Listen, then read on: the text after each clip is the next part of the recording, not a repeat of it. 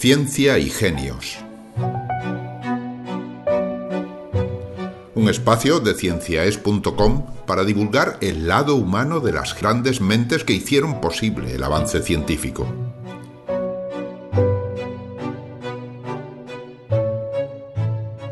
Hoy les ofrecemos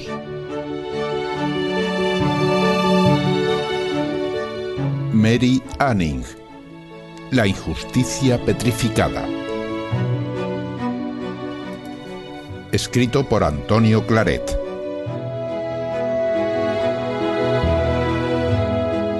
Este ensayo es un pequeño homenaje a todas y todos los grandes científicas y científicos amateurs que dedicaron y dedican sus vidas a la búsqueda del conocimiento por el puro placer de saber y descubrir.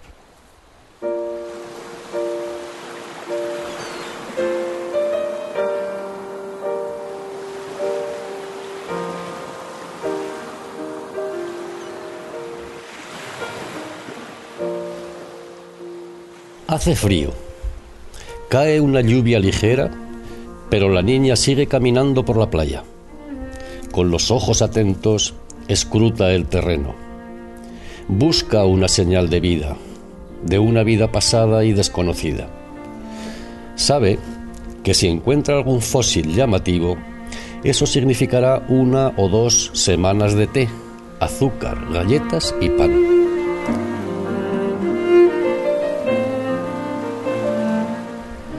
Sin embargo, su búsqueda está más motivada por el placer de encontrar que por el instinto de supervivencia. Admira a esas criaturas petrificadas del pasado, le gusta encontrarlas, las acaricia como si aún tuvieran vida. Aprendió el oficio de su padre y de su hermano, que recolectaban fósiles para ayudar en la economía familiar, que, desde luego, no era buena.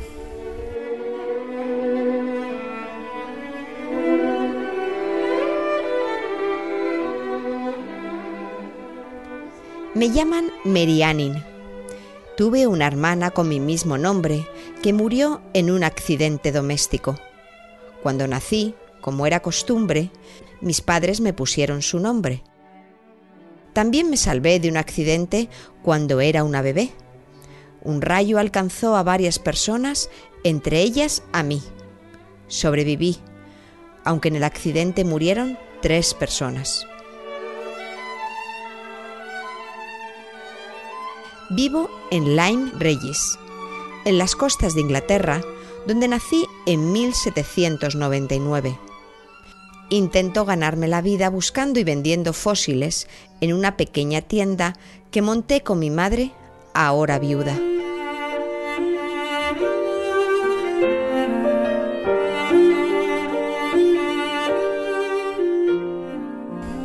Un día indeterminado de 1811, su hermano Joseph encontró un cráneo de un Ichthyosaurus, un reptil marino.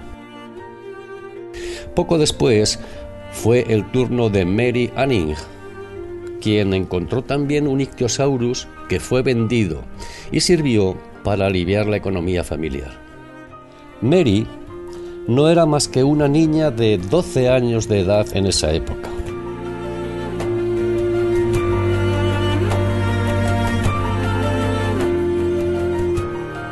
Los paleontólogos Conberg y Delavech publicaron una descripción advirtiendo que el ciclo de sustitución de los dientes era típico de los reptiles.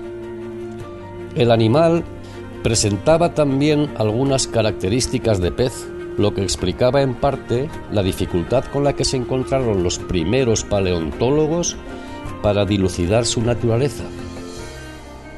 Incluso el escritor Charles Dickens da fe de estas dificultades. Los méritos de Anning, sin embargo, no fueron reconocidos. Ni siquiera figuraba su nombre en las publicaciones. Ajena a esta tacañería intelectual, ella seguía escudriñando la playa y los acantilados con riesgo de su propia vida, con la esperanza de encontrar un buen ejemplar con que mitigar las dificultades económicas familiares. Una chica, Ana María Piney, perteneciente a una clase social más alta que Annin, ocasionalmente la acompañaba en sus excursiones.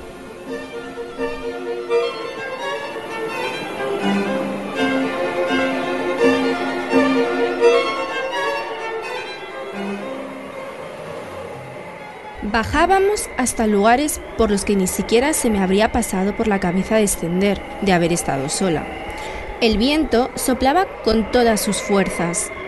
El suelo estaba resbaladizo y las olas golpeaban el acantilado de Church. El hecho de llegar abajo no significaba que los peligros hubiesen acabado.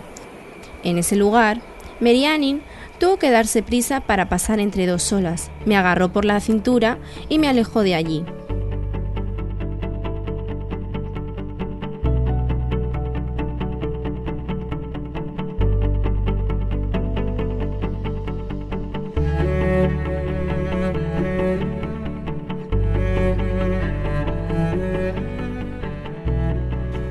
En 1820, Annin desenterró un ejemplar de Ichthyosaurus platiodon, con 6 metros de longitud.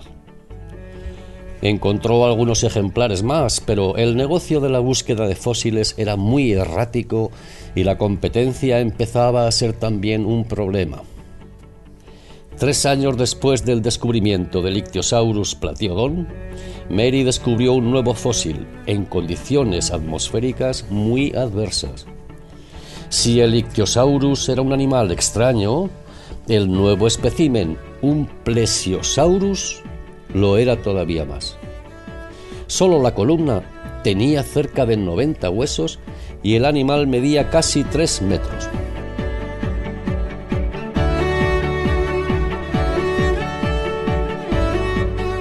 A pesar de la belleza y del estado de conservación del ejemplar, este trajo no pocos problemas a Mary Anning.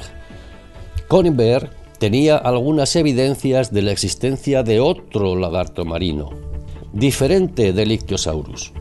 Sin embargo, el todopoderoso barón de Cuvier puso entera de juicio la veracidad del fósil encontrado por Anning y sugirió que ésta lo había falsificado la Geological Society convocó una reunión especial para examinar el fósil y dictaminar su veracidad.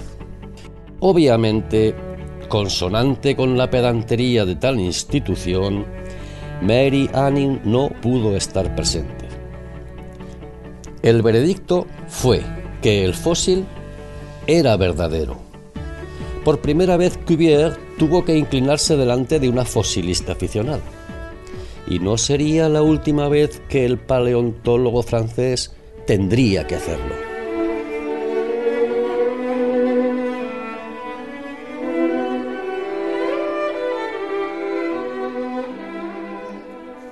Han dudado de la autenticidad del nuevo fósil que descubrí.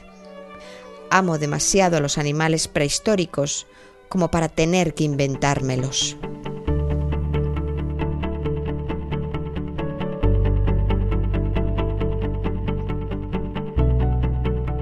Otro de los descubrimientos de Mary Anning se relaciona con los coprolitos, heces fósiles, ya que algunos de los ejemplares de Ichthyosaurus mostraban en su interior, cerca del abdomen, este tipo de fósiles.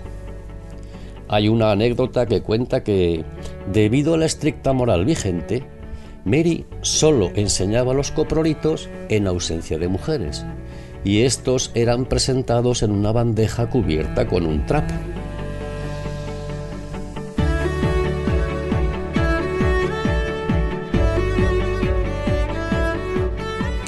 Mary Anning seguía a lo suyo. Si el Ichthyosaurus y el Plesiosaurus fueron considerados animales muy raros, lo que encontró en 1828 fue simplemente el más extraño de los reptiles. Era medio murciélago, medio reptil, con huesos finos y huecos, y además era relativamente pequeño.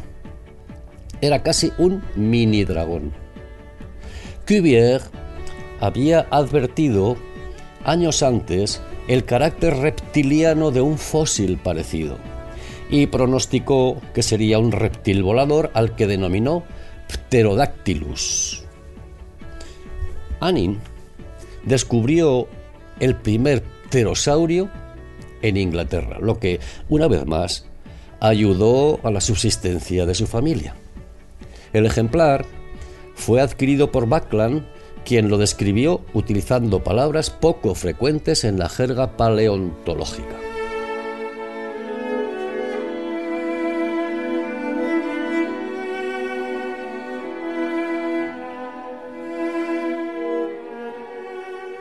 No pido nada más que ser tratada con justicia. Es extremadamente doloroso ver, impotente, cómo te tratan arrebatándote tus méritos. Eso hiere como un abandono. Es un dolor intransferible que se sufre en soledad. La injusticia es hermana gemela de la ingratitud, pero ambas fingen desconocer su origen común. Por conveniencia se ignoran, por estrategia no se miran. Por completitud casi siempre van juntas.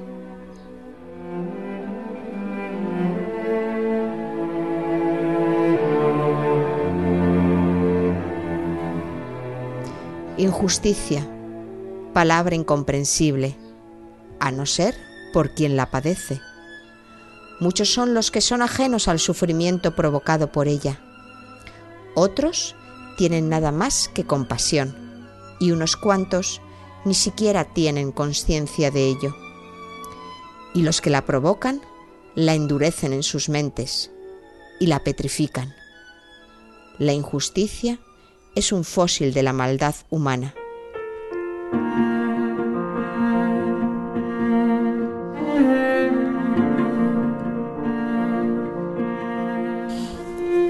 Mary Annin no era una simple aficionada a los fósiles. Se dedicaba a estudiar astronomía y copiaba de puño y letra los versos de Byron o los artículos aparecidos en la prensa sobre los fósiles que ella descubría, pero que apenas la citaban. Su única amiga íntima, Anna Pinney, escribe que Mary le había confesado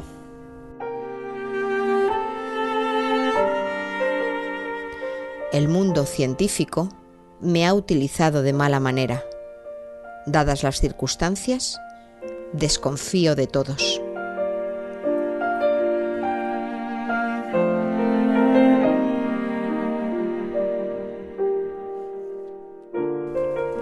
Buckland, quizá movido por lo mucho que se aprovechó del trabajo de Mary Anning, consiguió que le dieran una especie de pensión.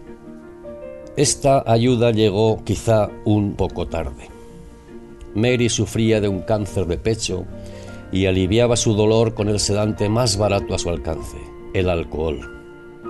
Murió en 1847 con apenas 47 años de edad. Probablemente el mejor homenaje que recibió del mundo de la ciencia vino de la pluma del paleontólogo Stephen Jay Gould.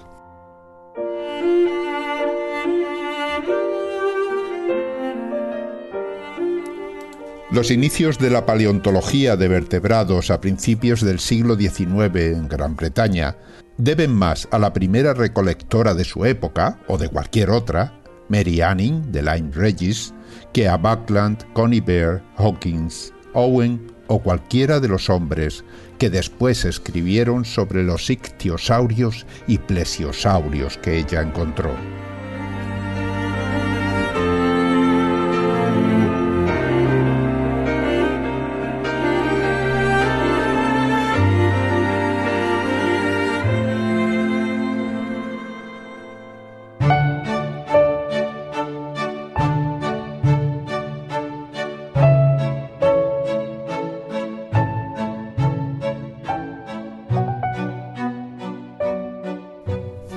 Han escuchado ustedes Mary Anning, La injusticia petrificada, un capítulo del podcast Ciencia y Genios de cienciaes.com, escrito por Antonio Claret investigador del Instituto de Astrofísica de Andalucía, del CSIC, con las voces de Manuel López Ardid, Rosa Lencero Guillermo, Marían Rodríguez Buergo y Ángel Rodríguez Lozano. Les recuerdo que Ciencia y Genios se realiza gracias a las donaciones de las personas que nos escuchan. Si desea colaborar, visite nuestra página web y presione el botón de donar. Muchas gracias. Cienciaes.com. Ciencia para escuchar.